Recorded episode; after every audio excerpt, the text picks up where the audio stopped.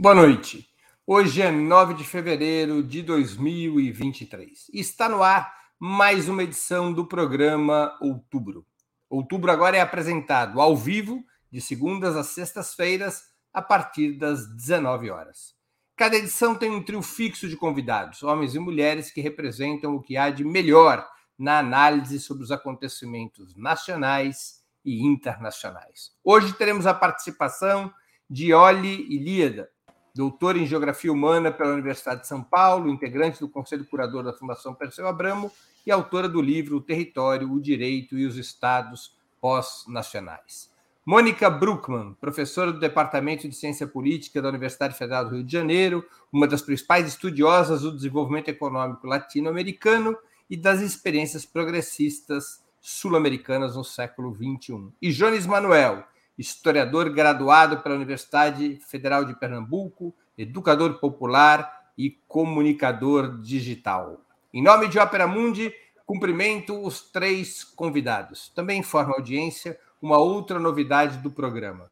Faremos o possível para repassar a nossos analistas eventuais, a nossos analistas eventuais perguntas de nossa audiência, com prioridade aquelas realizadas por membros de nosso canal no YouTube ou que forem acompanhadas por contribuições através do Super Chat e do Super Sticker. Feitas as devidas apresentações, passo à primeira pergunta de nossa noitada. Qual é a opinião de vocês sobre a criação de uma moeda comum do Mercosul, conforme artigo assinado pelos presidentes do Brasil e da Argentina, respectivamente Luiz Inácio Lula da Silva e Alberto Fernandes, na recente visita do presidente brasileiro a Buenos Aires. A primeira a falar é Mônica Bruckmann. Olá, Breno. Olá, Ioli e Jones. Uma alegria estar aqui com vocês. E essa é a pergunta do milhão, não é, Breno? É, na verdade, o, antecedente disso é mais de uma década de discussão sobre a nova arquitetura financeira é, regional. Eu acho que são dois elementos importantes a levar em conta nessa eh, proposta de criação de uma, eh, de uma nova moeda regional. Em primeiro lugar, sair do padrão dólar, portanto, um processo de soberania em termos eh, dessa arquitetura financeira internacional e particularmente regional. E segundo, essa, esse projeto vai acompanhado de uma outra proposta muito interessante, que são os sistemas únicos de compensação que já inclusive foram utilizados, por exemplo, no ALBA, é, para o comércio intrarregional, que diz você comercia na sua moeda local, fortalecendo a sua moeda local, com sistemas de compensação que fecham com tipo de câmbio a cada 24 horas. Portanto, você não precisa do dólar ou euro para poder comerciar entre dois ou mais países da região. Então, a ideia dessa moeda única não é simplesmente uma questão de soberania, uma questão de sair do padrão dólar, mas também a possibilidade de pensarmos numa moeda unitária, uma moeda capaz de integrar a outros países para além do Brasil e da Argentina. É, e o que está se fazendo, por exemplo, é, nos BRICS ou na, na, no projeto chinês da Nova Rota da Seda. Né? Os sistemas de, de compensação tem uma participação crescente no conjunto de transações comerciais entre os países desses blocos, particularmente Rússia e China, por exemplo, já vem utilizando esse sistema há bastante tempo. Muito bem. E olhe Ilíade com a palavra. Ilíada como a de Homero. Ilíada, Ilíada. Bom, boa noite, Breno, boa noite aos que É que eu conheço assistem. a há pouco tempo, eu não, eu, É, não imagina. Também nós somos jovens, não podíamos nos conhecer há muito tempo. Estou perdendo tempo aqui. Bom, boa noite ao Breno, aos que nos assistem. É realmente uma alegria, é, uma honra estar aqui acompanhando o Jones, a Mônica, né, essa bancada tão qualificada. E eu estou aqui, tenho aqui a tarefa de representar a geração analógica, então espero que dê tudo certo. Bom, eu acho que a Mônica já explicou em linhas gerais o que seria essa moeda. Eu queria só acrescentar o contexto em que esse debate se insere. É, eu estou entre aqueles que enxergam que o mundo está atravessando uma crise, é uma crise sistêmica do capitalismo, é, articulada com uma crise da ordem geopolítica global. E um dos pilares desse sistema que está em crise é justamente o padrão dólar. E é por isso que é, esse, essa, esse privilégio do dólar como moeda internacional vem sendo questionado em muitas frentes, em muitas frentes. Então, a Mônica fez referência, quer dizer, esse debate sobre a substituição do dólar por moedas locais que possam, uh, pelas quais se possa realizar o intercâmbio, a troca as trocas comerciais, os investimentos, sem ter que passar pela compra de dólares, é algo que vem sendo discutido em várias partes do mundo, com avanços. A China, como bem disse a Mônica, já fechou acordos assim, e etc. O que eu acho que houve aqui no anúncio foi uma confusão, né? Uma confusão, porque quando se falou em moeda única, muitos imaginaram algo semelhante ao euro, né? e aí isso traria uma série de, de complicações, enfim, que eu não, não vou entrar aqui no mérito, porque temos pouco tempo, né? mas, na verdade, se tratava de uma moeda que eu chamaria de escritural, uma, uma, uma forma de poder transacionar, pelo menos nesse momento, de poder transacionar sem ter que passar pelo dólar. Isso é algo que é, a, todas as nações do mundo estão buscando, e com isso eu concluo, porque, de fato, libertar-se do padrão dólar é fundamental para sobreviver, para se recolocar é, numa nova ordem que, por enquanto, não está não tá dada, é, já que nós estamos justamente vivendo um momento de crise gradual do neoliberalismo e de transição para algo que ainda não se reconfigurou. Fico por aqui. Jones Manuel. Olá, gente. Boa noite. Ah, minhas companheiras de bancada e o meu querido amigo Breno Altman. Boa noite para todo mundo que está assistindo a gente. Veja, é, eu tenho uma opinião bem azeda sobre esse tema, porque, primeiro, é, eu acho que foi o famoso muito barulho por nada. Assim, acho que não foi apresentada nenhuma proposta objetiva, nada de concreto, assim, para assim, debater em cima, na verdade, de uma especulação porque concretamente de encaminhado não tem nenhum modelo, nenhuma proposta concreta para a gente debater, lapidar, melhorar, criticar ou nada. Mas tem esse primeiro elemento. Segundo elemento que eu acho que não, não é essa que está colocada a questão central. Evidentemente, todo o mecanismo de intensificação da integração latino-americana é fundamental e indispensável para um projeto de soberania brasileira, né? Só que isso passa, inclusive, por um projeto que tem lastro nacional. Então, na prática, desde que começou o governo Lula, até agora, nenhuma proposta de um programa econômico robusto para a reconstrução do país foi apresentada. O que se tem é uma pausa na destruição bolsonarista, porque você pega o auge do Mercosul, né, no, no, segundo mandato do presidente Lula, por exemplo, boa parte das trocas comerciais eram, relacion... eram feitas por monopólios estrangeiros, com exceção da Petrobras e da Odebrecht, né? Então, as empresas que mais vendiam para o Mercosul era a Ford do Brasil, que não, é, existe Ford do Brasil, né? Volkswagen do Brasil e por aí vai.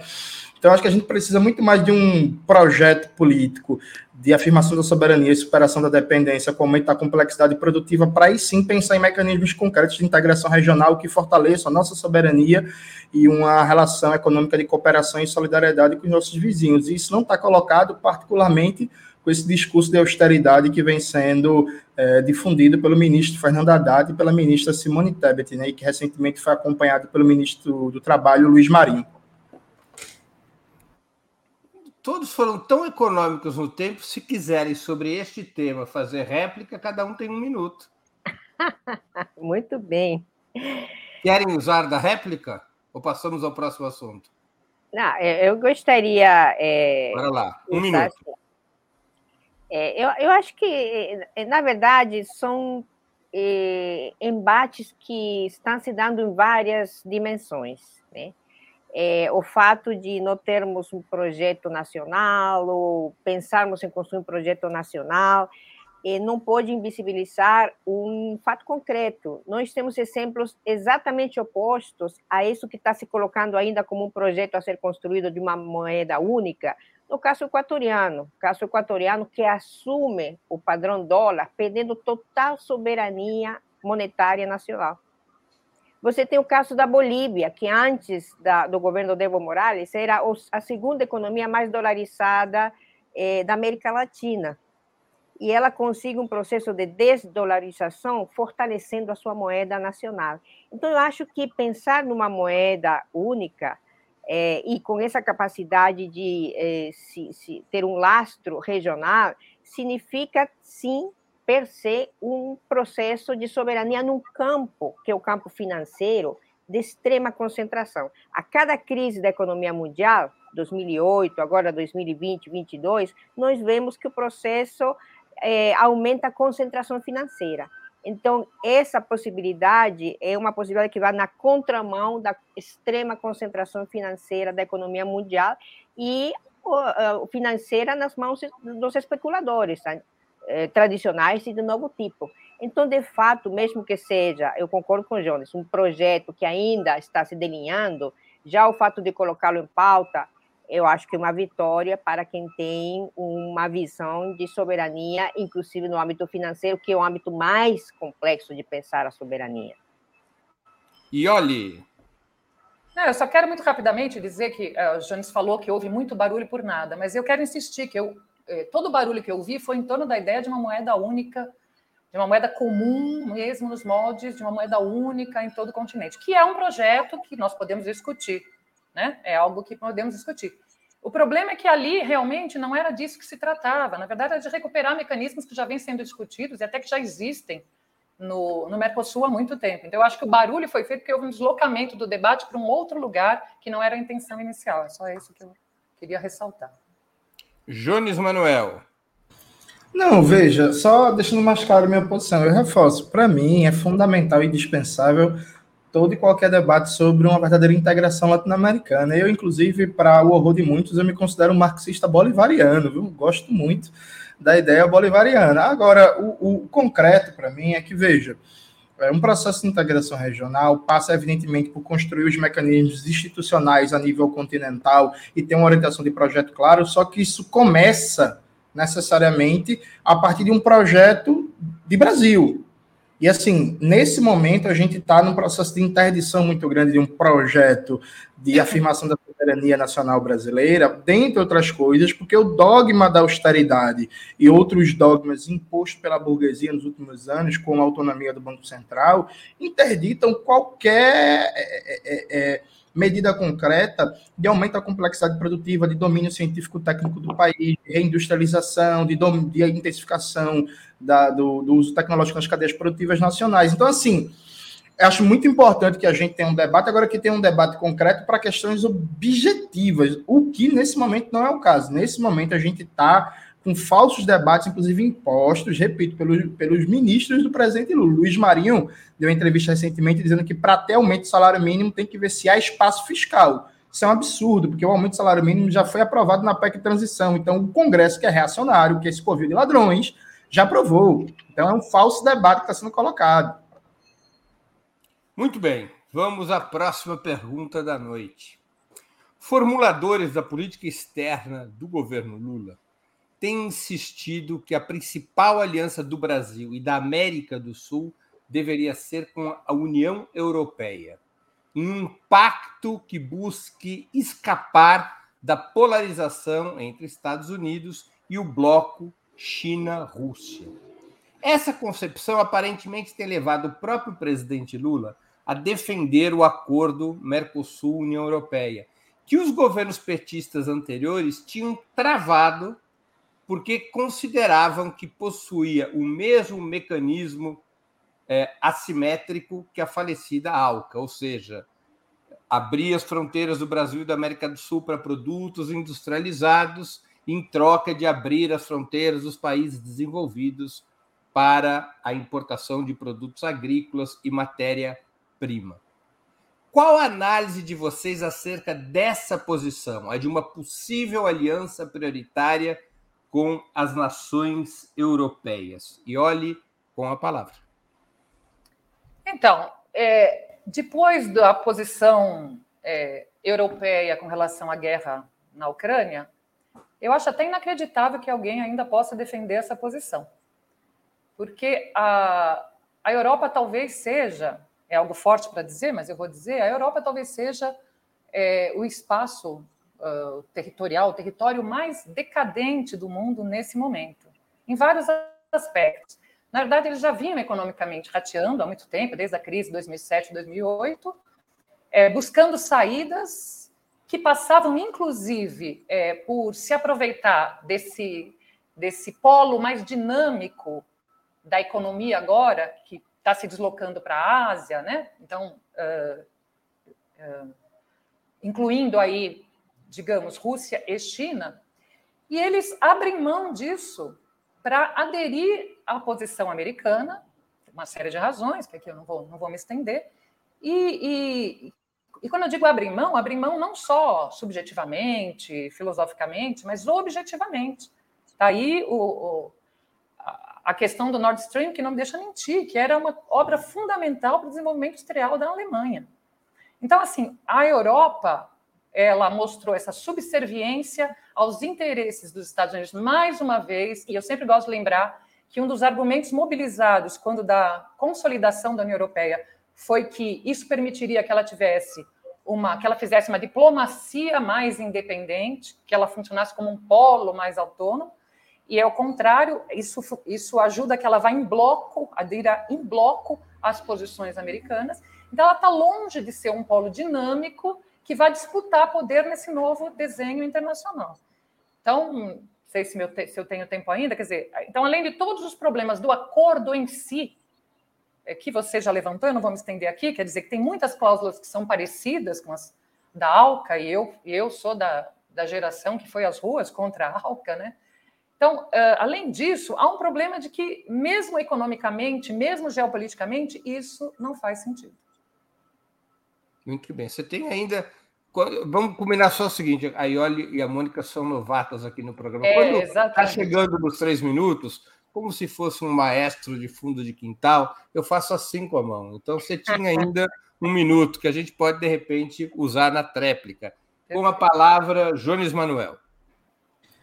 Eu acho que não tem nem muito a acrescentar, né? É um acordo que não faz sentido, concordo muito com a Ioli. Tipo assim, você sabe, é, é, é um negócio totalmente fora de propósito, é um negócio que não é bom para o Mercosul, é um negócio que não é bom para um projeto de integração regional. E, é, complementando inclusive o raciocínio, o polo mais dinâmico hoje do mundo é a China, escudado pela a, a, a região asiática, que a China né, é, exerce o polo gravitacional econômico. É, acho que, inclusive, valeria muito mais a pena, e eu esperava que fosse essa a iniciativa do governo Lula, espero que isso aconteça nos próximos meses, o governo Lula busca inserir o Brasil na nova rota da seda. Faz um belíssimo de um acordo para fazer um grande pacote de obras de infraestrutura focado nos transportes de massa para fazer uma reforma urbana, colocar trem e metrô de verdade nessa cidade. Seria uma maravilha, um trem bala Recife São Paulo ia gerar muito emprego, fazer um acordo de transferência tecnológico, já criava uma Trembras, uma estatal brasileira de produção de trens, fazer uma joint venture com a China, e daqui a 30 anos a gente assumia o controle permanente da empresa e já seria um avanço gigantesco na nossa capacidade produtiva e na mudança dessas cidades brasileiras que são inferno, né? Isso tem muito mais sentido e faz muito mais é, é, é, é, utilidade para o desenvolvimento brasileiro do que qualquer acordo de, de livre comércio com a União Europeia, que quer entre nós também, né? É, se coloca num papel de bucha de canhão militar dos Estados Unidos, né? É, o papel do chanceler alemão de, de, convidar o Brasil para sabe participar de, da, da, guerra da Ucrânia, enviando armas, enviando é um negócio vergonhoso, é um papel por procuração, né? Tipo, o, o, o, governante da Alemanha convida o Brasil em nome do governante da Ucrânia, que na verdade é em nome do governante dos Estados Unidos, para participar da guerra, sabe? Então, eu acho que é, é isso, não faz sentido nenhum e é um negócio que tem que ser recusado. E muito me estranha o governo Lula, que nesse ponto, inclusive, é, o presidente Lula, no primeiro mandato, teve uma boa posição né, em relação à questão da ALCA, né? Insistir nisso. Tomara que isso, enfim, acabe em breve. Mônica Bruckmann. Olha, a Mônica, eu... para quem não sabe, é peruana. Ela fala português perfeitamente, mas ela veio do Peru, esse país tranquilo e calmo, cuja situação política é estável. Mônica, com a palavra. Você fez uma revelação, Breno, ninguém tinha descoberto, porque sotaque não tem por aqui, né? Eu, por acaso, estou com as projeções de crescimento econômico do Fundo Monetário Internacional que foram liberadas há pouquinho, agora em janeiro. E olha que interessante, a região mais estagnada para 2023 é a zona euro, é, com um crescimento projetado de 0,7, quer dizer, praticamente não vai ter crescimento. Entanto, os Estados Unidos vai crescer 1,4 e a China e a Índia 5,2, 6,1 projetado para 2023. O que, que eu quero dizer com isso? Que quem está levantando essa posição de uma relação prioritária do Mercosul com a União Europeia está atendendo os interesses da União Europeia e não do Mercosul. Por que os interesses da União Europeia? Porque a União Europeia está enfrentando um dilema gravíssimo. Primeiro, não conseguiu se recuperar da crise de 2008, entrou numa crise sanitária e logo uma crise econômica profunda de 2020 em adiante, e agora tem uma guerra que colocou em evidência a sua altíssima dependência de fontes de energia primária fora do seu território, principalmente russos. É, então, essa, essa volta para a América Latina, que não é nova, mas que agora é urgente, significa poder equilibrar essa situação de acesso a fontes de energia primária, que é o grande problema agora na Europa, né? Energia caríssima, uma inflação eh, gigante a partir do encarecimento da, da, da, das fontes de energia primária às quais ela tem acesso. É, e então eu acho que isso faz parte do contexto na qual se coloca essa dita relação prioritária. Agora, a minha leitura, eu venho acompanhando tudo que o governo vem é, declarando, as posições do presidente Lula e a comitiva na reunião da CELAC há poucos dias na Argentina, é, as declarações em relação à, à participação do Brasil essa chamada volta ao mundo, eu acho que a política externa brasileira está se delineando de uma maneira muito mais ampla. Primeiro, realmente, essa volta do Brasil ao mundo, que significa a recuperação da CELAC, e isso não é pouca coisa. Olha, a CELAC foi uma das conquistas mais importantes dos primeiros 15 anos do século XXI conseguir um espaço de integração de 33 países da América Latina sem a participação de Canadá e Estados Unidos foi uma grande conquista. Nunca tínhamos conseguido isso nas, nos 200 anos de história republicana. Então, eu acho que isso foi um, um, um fato muito relevante. É, as declarações de recuperar a Unasul, e aqui nós temos que ter em conta o seguinte: quando os países decidiram fazer parte da CELAC e Unasul, e isso teve que ser aprovado pelos respectivos congressos, é, o que aconteceu nos últimos tempos é que os países se retiraram temporariamente, quer dizer que são mecanismos que rapidamente podem ser reativados. E acho que essa é uma questão importante a levar em conta. E o Breno aqui já me cortou o tempo, mas a gente retoma depois. Vamos a mais uma pergunta. É, para a nossa audiência, aqueles que não estão familiarizados com essa sigla, CELAC quer dizer Comunidade de Estados da América Latina e do Caribe. É, a pergunta próxima é a seguinte: o noticiário dos últimos dias, das últimas 24 horas, informa que a ex-presidenta Dilma Rousseff poderia vir a ser imediatamente indicada para comandar o NDB, o Banco dos BRICS. Seria um sinal da importância que o presidente estaria, o presidente Lula estaria dando a essa coalizão. Qual é a efetiva o efetivo significado que, na opinião de vocês, este bloco, os BRICS, poderia ter para o desenvolvimento do Brasil e da América do Sul? Com a palavra, Jones Manuel. Veja, eu acho primeiro uma sinalização muito boa, né? Além do peso de Dilma na política brasileira, né, enquanto ex-presidenta, Dilma é uma profunda conhecedora da política chinesa, né? Ela é uma estudiosa muito boa do tema, inclusive já tive a oportunidade de conversar com ela ao vivo sobre o tema. Uma pessoa mais que qualificada para a tarefa. Agora, veja, sobre os BRICS, é, evidentemente que a China, que faz parte, tem um papel estratégico no desenvolvimento econômico brasileiro, né? um papel estratégico, inclusive, que deveria ser aprofundado e alguns termos de trocas comerciais e de relação serem revistas para beneficiar o Brasil e caminhar a superação da dependência.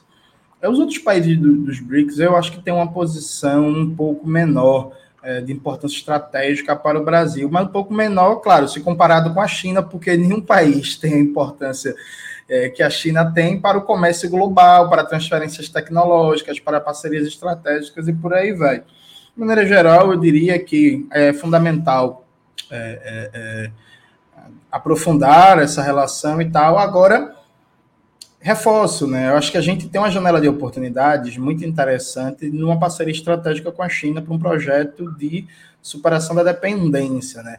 E isso demanda, claro, reorganizar a casa no Brasil. Por exemplo, não dá para a gente pensar num aprofundamento de uma parceria estratégica com a China, que a gente demande maior transferência tecnológica e acordos comerciais que facilitem a nossa industrialização com teto de gastos, sabe? Tipo, as coisas não ornam, né? Então, eu acho que é um, uma sinalização importante que tem que ser aprofundada. Agora, que o aproveitamento em última instância disso passa por, de novo, e aí estou sendo até repetitivo, passa por uma afirmação interna nacional de projeto para aproveitar todas as potencialidades que estão colocadas nessa, nessa parceria estratégica com os BRICS. Muito bem. Com a palavra, Mônica Bruckmann. É, Breno, eu acho que para o Brasil de Lula e de Dilma, os BRICS sempre foram uma prioridade.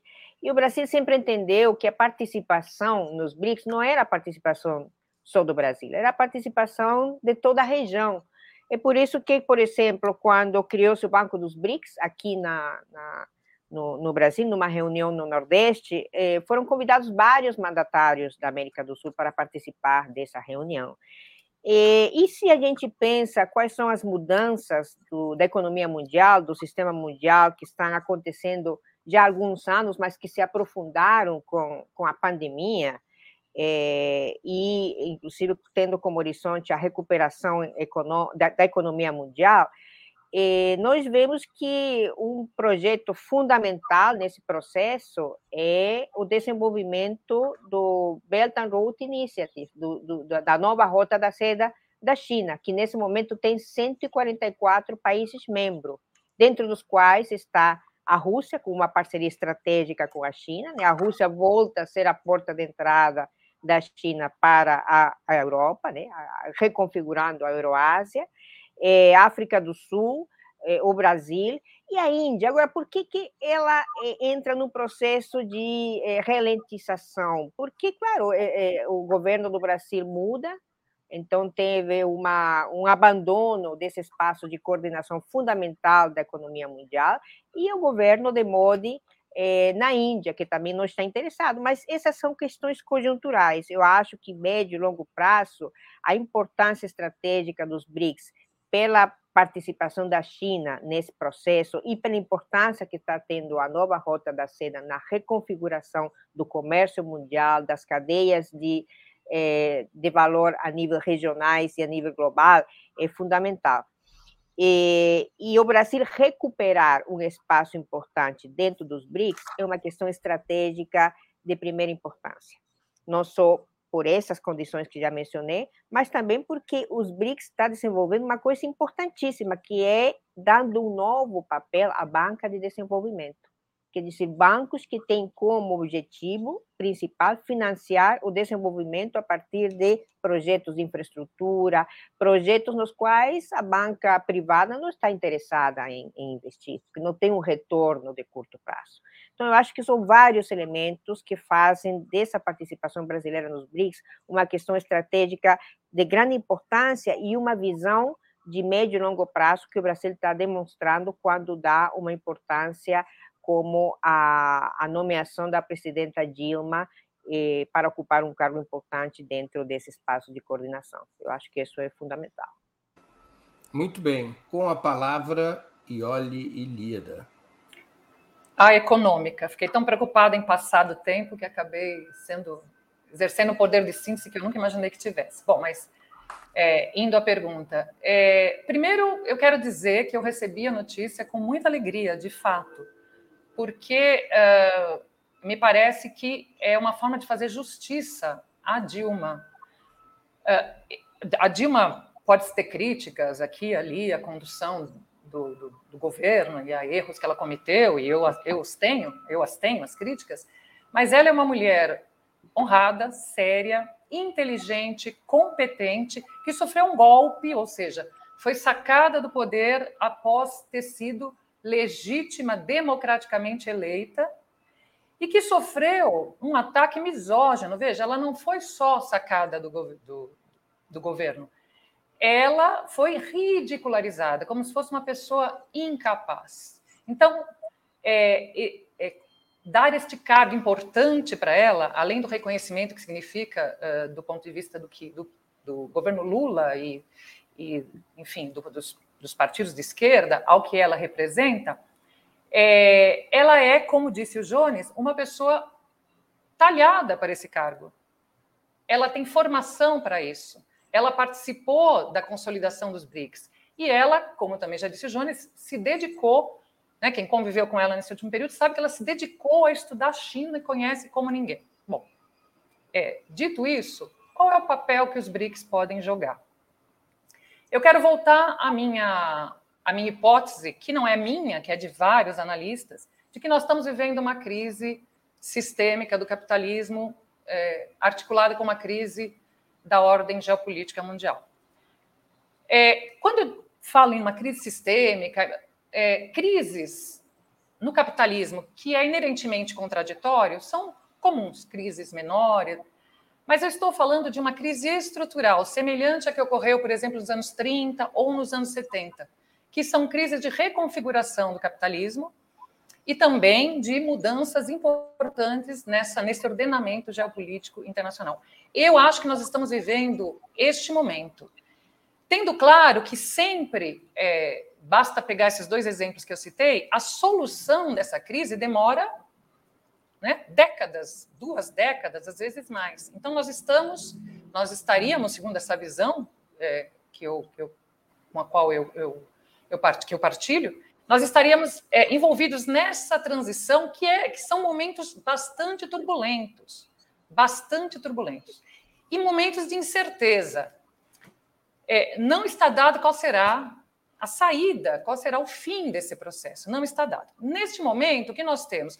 Os Estados Unidos, que são a potência hegemônica ainda, a maior potência, buscando a todo custo manter o seu poder nessa ordem internacional, o que faz com que eles recorram cada vez mais a, é, a táticas belicistas, né? recorram cada vez mais a, a uma política de guerra como é que o Brasil vai se colocar nessa transição? Ele vai ficar refém, ficar à mercê, esperar que as grandes potências façam essa disputa, ou ele vai tentar ser um sujeito? Quando dizemos isso, logo nos olham e dizem: ah, o Brasil, tudo bem, o Brasil pode ser o maior país da América Latina, pode ter um território imenso, uma população, mas perto desse jogo de gigantes, o Brasil é um, né, um, é um player muito impotente. Ele, ele de fato é impotente, se olharmos por esse ângulo. Por isso que ele precisa participar de articulações mais amplas. Nisso se enquadra a articulação é, latino-americana, a integração latino-americana, mas se enquadra também, a meu modo de ver, os BRICS. Os BRICS, para além disso que nós já discutimos, que eles são é, é, para onde está o dinamismo da economia mundial está se deslocando né, do Ocidente, o chamado Ocidente, para esse, para esse setor, para esse lado do, do mundo. É, e os BRICS estão bem ali, né? Os, os, os outros países do BRICS, do, dos BRICS estão bem ali. E vários países, outros menores, já manifestaram, inclusive, intenção de participar deste, desta, desta aliança, desta articulação. Portanto, eu acho que os BRICS podem jogar um papel importante, porque se nós queremos uma ordem multipolar, multilateral, para além do discurso, isso só vai acontecer se nós formos capazes de construirmos polos alternativos ao imperialismo norte-americano. Então, eu acho que os BRICS podem jogar esse papel, e acho que para o Brasil é fundamental, porque a escolha aqui é participar como um ator protagonista, potente, claro, dentro do seu tamanho, mas via integração latino-americana, via BRICS, ou ficar esperando que as grandes potências resolvam seu problema e ficar à mercê disso. É, hoje, agora eu acho que até me estendi demais, mas é. Você usou seu, você tinha um estoque de minutos, você usou o estoque de dois minutos. Antes de continuarmos, eu queria pedir a vocês que contribuam financeiramente com a Opera Mundi. A Opera Mundi não recebe dinheiro do Banco dos BRICS, infelizmente. Portanto, depende da, contribu da contribuição dos seus espectadores e dos seus leitores. Há seis formas de contribuição. A primeira é assinatura em nosso site, operamundi.com.br apoio. A segunda é se tornando membro pagante em nosso canal no YouTube, basta clicar em Seja Membro e escolher um valor no nosso cardápio de opções. A terceira e a quarta contribuindo agora mesmo com o Super Chat ou Super Sticker. A quinta, através da ferramenta Valeu, valeu demais quando assistirem aos nossos programas gravados. E a sexta, através do Pix. Nossa chave no Pix é apoia.operamundi.com.br. Vou repetir. A nossa chave no Pix é apoia.operamundi.com.br. A mais eficaz de todas as armas contra as fake news é o jornalismo de qualidade. Apenas o jornalismo de qualidade coloca a verdade acima de tudo. E esse jornalismo que a Opera Mundi busca oferecer todos os dias depende da sua contribuição, do seu apoio, do seu engajamento, do seu bolso. Não importa o valor com o qual possa ou deseje contribuir, para nós é muito importante. E é este valor que garante o desenvolvimento da imprensa independente. Mais uma questão. O presidente Lula viajou hoje para os Estados Unidos. Amanhã, dia 10 de fevereiro, ironicamente, data do 43º aniversário do PT, Lula se reunirá com Joe Biden, presidente dos Estados Unidos. Qual a estratégia da Casa Branca com o Brasil de Lula na avaliação de vocês? Como jogará a Casa Branca com a ficha Brasil sob nova direção? Com a palavra, Mônica Bruckmann. Olha, eu acho que Estados Unidos tem uma grande pedra no sapato. É, são várias questões. Em primeiro lugar, nós vemos que está enfrentando uma estagnação econômica evidente. Tem uma dívida pública que agora é a nona maior dívida pública do planeta. Era a 13 terceira antes da pandemia, agora é a nona dívida pública do planeta. 60% dessa dívida pública é dívida externa. E o segundo maior credor dessa dívida pública é a China. O grande problema dos Estados Unidos, e isso não é novidade, é o avanço que a China tem, não só no mundo inteiro, com 144 países membros da nova Rota da Seda, dos quais 20 são latino-americanos, né? A Brasil ainda não é, mas eu acho que em breve será parte do memorando de entendimento. E, e o investimento chinês é, na América Latina é altíssimo. De fato, Brasil é o país que tem o maior investimento estrangeiro direto chinês no mundo. 13% de tudo que a China investe em outros países do mundo é no Brasil. É o primeiro país. Então, qual é o grande problema dos Estados Unidos? Que esse avanço que a China está tendo ficou uma coisa fora do controle. E aí o Brasil é uma peça fundamental. Que que eu, eu, na minha opinião, o que, que eu, a gestão Biden é, quer com essa é, reaproximação ao Brasil e essa reunião? Provavelmente que o Brasil jogue um papel importante que jogou ao longo do século XX de ser um articulador dos interesses hemisféricos é, na América do Sul. Foi assim durante a ditadura cívico-militar, foi assim, inclusive, quando os geopolíticos brasileiros iniciaram todo o debate sobre a geopolítica clássica no, no, no Brasil. E a questão é a seguinte: eu acho que a, o que o presidente Lula tem declarado e a participação nos eh, nos fóruns como o CELAC há poucos dias, eh, essas declarações em relação aos BRICS, a declaração da volta ao mundo, significa a manifestação de uma decisão do governo brasileiro de cumprir, um, de retomar um papel da política ativa e altiva, que aproxima o Brasil, como o próprio presidente Lula declarou na CELAC, na, na Argentina há poucos dias, é, há alguns parceiros que eu considero estratégico: a China, a Índia e a África, a União Pan-Africana. Então, com isso, é, o Brasil está é, fazendo parte dessas articulações que se colocam como uma grande ameaça aos Estados Unidos, a seus interesses hemisféricos, né, particularmente América Latina, mas também a seus interesses globais. Então, eu acho que a pauta dessas reuniões passa por tentar seduzir o Brasil para deixar, de, eh, no sentido de deixar esse papel ativo que está se propondo, inclusive em aliança com a China.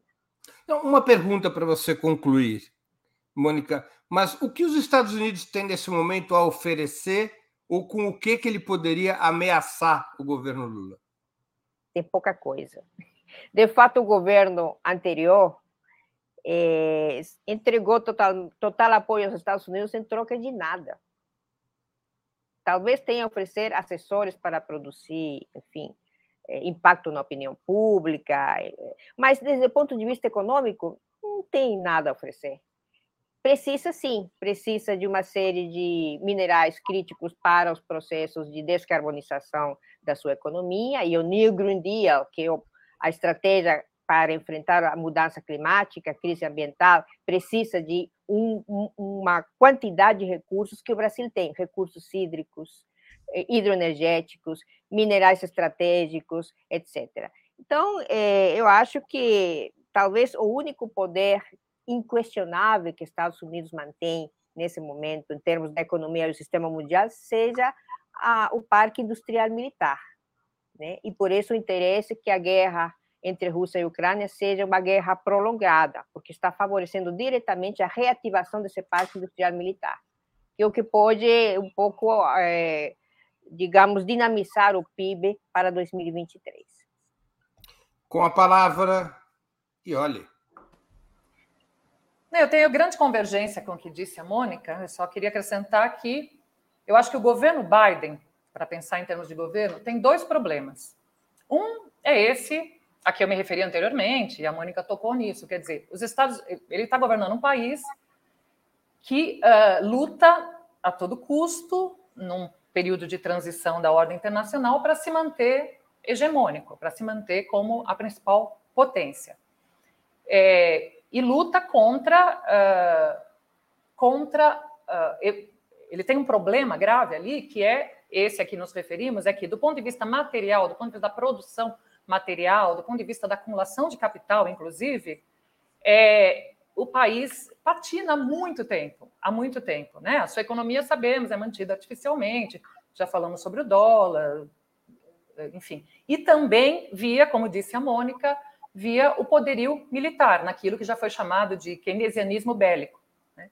Então, então, fazer a guerra é, por várias razões, uma necessidade hoje dos Estados Unidos. Então, eles estão é, nesse cenário, precisam da guerra nesse momento para sobreviver, e, isso passa por ampliar a OTAN é, e por combater esta, justamente uma possível aliança é, entre uh, Rússia e China, enfim, essa recomposição da Eurásia. Então, este é um problema para o governo norte-americano. E o outro problema é de política interna. Né? Lembremos que o governo Biden está é, tá numa crise de popularidade. É, acabou de haver eleição de meio termo e ele perdeu a maioria na Câmara.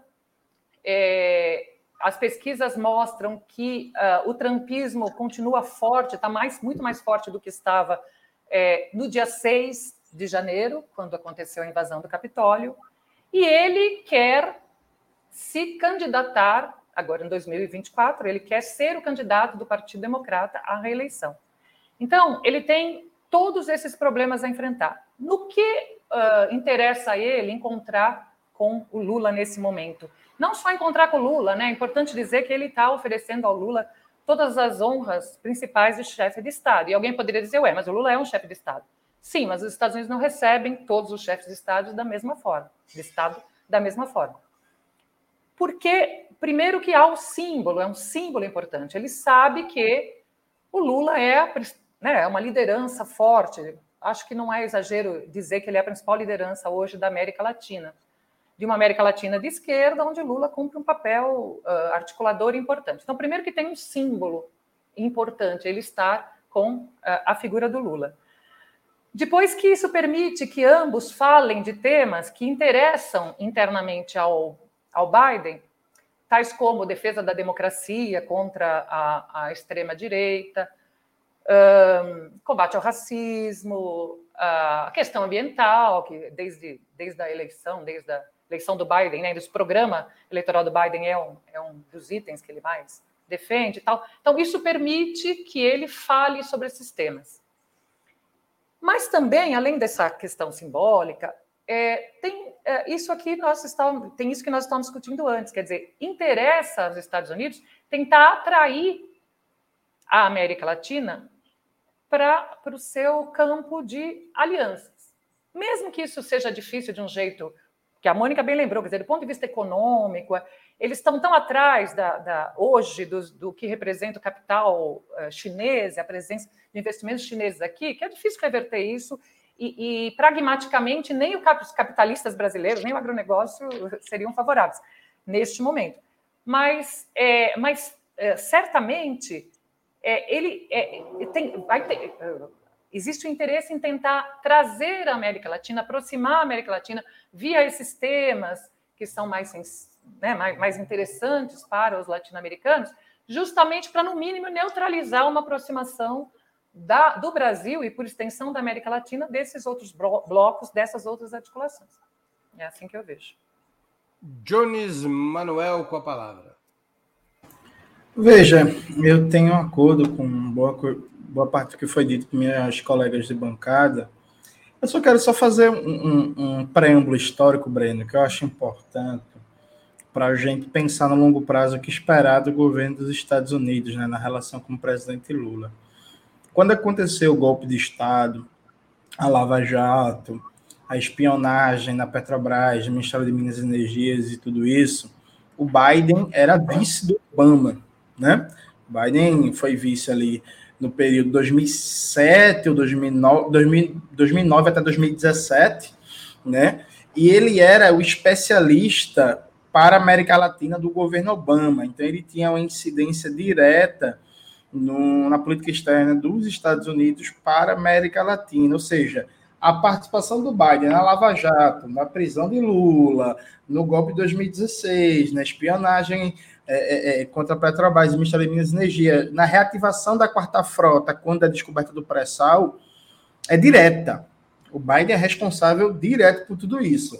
Reza as lendas, dizem que o Lula, em reunião de bastidores, sempre fala que quem prendeu ele foi o imperialismo estadunidense, né? Se o Lula falar isso mesmo, o que, inclusive, tem grande fundo de verdade, o Lula está indo se encontrar com o mentor, com o mentor do crime, né? Assim, o planejador direto da questão. Eu acho fundamental, porque no, no período, frente ao trumpismo, se, se reforçou a ideia de que os democratas seriam uma espécie de alívio civilizatório nos Estados Unidos. Como, quando, do ponto de vista da política externa, os democratas são mais perigosos, mais belicistas e mais sanguinários, inclusive, que os republicanos, porque eles conseguem ser mais eficientes né, na sua política guerreira. O Trump, vale dizer, não elogiando o Trump, evidentemente, mas assim, o Trump, vale dizer, ele não conseguiu fazer metade das barbaridades no mundo que o Obama e o Biden fizeram é, no seu período de governo. Então, acho que a gente tem que ter em contexto que a gente está falando de um encontro é, com o presidente Biden tem todo esse histórico frente a, a, a, a os, os governos passados do PT, né? Muito bem. Vamos a mais uma questão. Qual deverá ser, o, na opinião de vocês, o peso da guerra na Ucrânia, do bloqueio contra Cuba e das sanções contra a Venezuela nas relações entre o Planalto e a Casa Branca? Com a palavra, Ioli. Então, é, é difícil saber qual vai ser o peso. Bom, primeiro, assim, falando do encontro em si, né? de amanhã, né? Amanhã eles se encontrarão. É, não não está claro ainda como os Estados Unidos tratarão esses temas, que são os temas divergentes, porque eu, na minha primeira fala, é, fiz referência a alguns temas convergentes. Então, os principais deles, a Ucrânia, a Venezuela, Cuba, né? a questão das democracias, enfim, das ditaduras latino-americanas.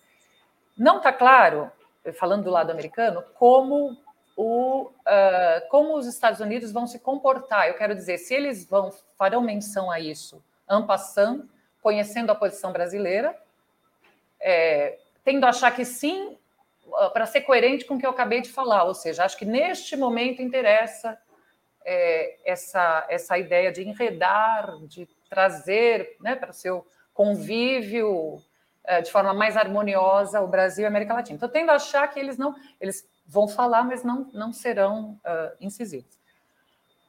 A questão para mim, portanto, é como o Brasil vai se comportar. Né? Ou seja, é, o Brasil vai evitar tais temas ou vai, quando colocado, vai falar da sua posição, ou ele vai ser mais firme, cobrar de uma maneira mais firme é, temas como o bloqueio aos, a Cuba, por exemplo, que é um tema esse até mais fácil, porque existem reiteradas é, aprovações na ONU, né, de condenação, portanto, a posição do Brasil é a posição majoritária no mundo a respeito do tema. É, a, questão, é, a questão da Venezuela é mais delicada, não sei, talvez o Brasil, não sei, não toque. E a questão da Ucrânia, eu acho que o Brasil tende a, a reafirmar a posição que foi aquela é, expressa na, na, no, na, durante a CELAC, durante as reuniões da CELAC, mas eu acho que ele vai, neste campo, eu acho que ele fará uma cobrança naquela direção da constituição, suponho eu, tá? não tenho informação privilegiada, da constituição de um grupo de paz uh, que permita que se sentem à mesa todos os envolvidos, mediado por países que possam ser é, aceitos por ambos os lados, né? embora, entre aspas, embora um parênteses, é, eu, eu estou entre aqueles que não vê essa guerra como uma guerra entre Ucrânia e Rússia, claro, né? é uma guerra entre OTAN e Rússia, e, como já chamaram, é uma guerra de procuração, enfim. Então, a, a ideia de sentar os, os interessados sentados numa mesa, há que se pensar quem são esses interessados. Né? Mas, para concluir, de qualquer maneira, eu acho que o Brasil tende a fazer esta fala, conclamar a paz, conclamar um encontro. Isso eu estou me referindo, eu já vou concluir, estou me referindo ao encontro. Como essa política vai se desenvolver ao longo dos quatro anos, aí eu acho que vai, de fato, depender de uma série de fatores, porque eu ainda não estou segura. Eu acho que deveria, eu acho que a política do Brasil deve ser mais ousada, justamente por causa desse cenário internacional. Mas eu não estou, eu não tenho claro se prevalecerá isso ou uma cautela maior justamente por causa desse cenário conturbado. Com a palavra, Jones Manuel. Não, veja, eu tenho, eu tenho muitas dúvidas sobre qual, qual vai ser o desdobramento disso, né? Eu acho que, de, primeiro, de maneira geral, o governo Lula, o início do governo Lula, na prática, porque há uma diferença muito importante entre os discursos do presidente Lula e o que está sendo tocado pelo governo Lula, né? Os discursos do presidente Lula, Lula vem bem animado, né, nos últimos tempos, vem inclusive lembrando os anos 80, tal, os discursos bem à esquerda, mas na prática a gente vem tendo um governo bem comedido, né, bem tímido, inclusive as declarações do, do, do ministro das Relações Exteriores, que eu acabei de esquecer o nome dele. Mauro Vieira.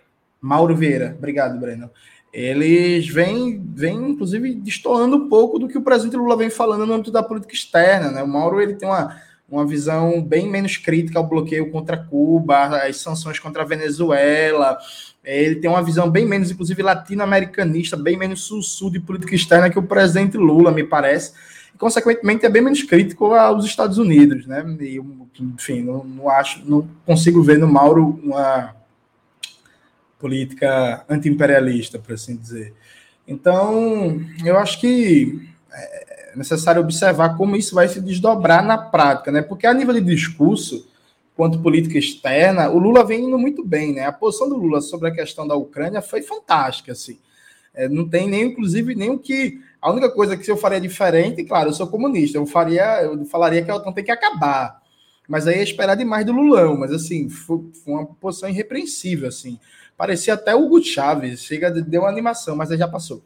E aí, é, acho que a gente tem que observar e torcer para que, no ponto, do ponto de vista da política externa, inclusive, isso já foi falado por dezenas de intelectuais, pensadores, jornalistas, do ponto de vista da política externa, foi o que mais avançado a gente teve no, na primeira presença do Lula, né?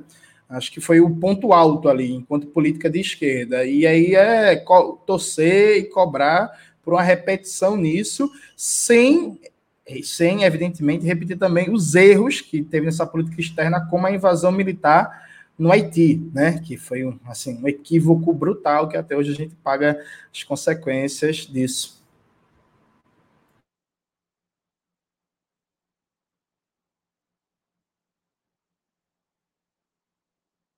Com a palavra, Mônica Bruckmann.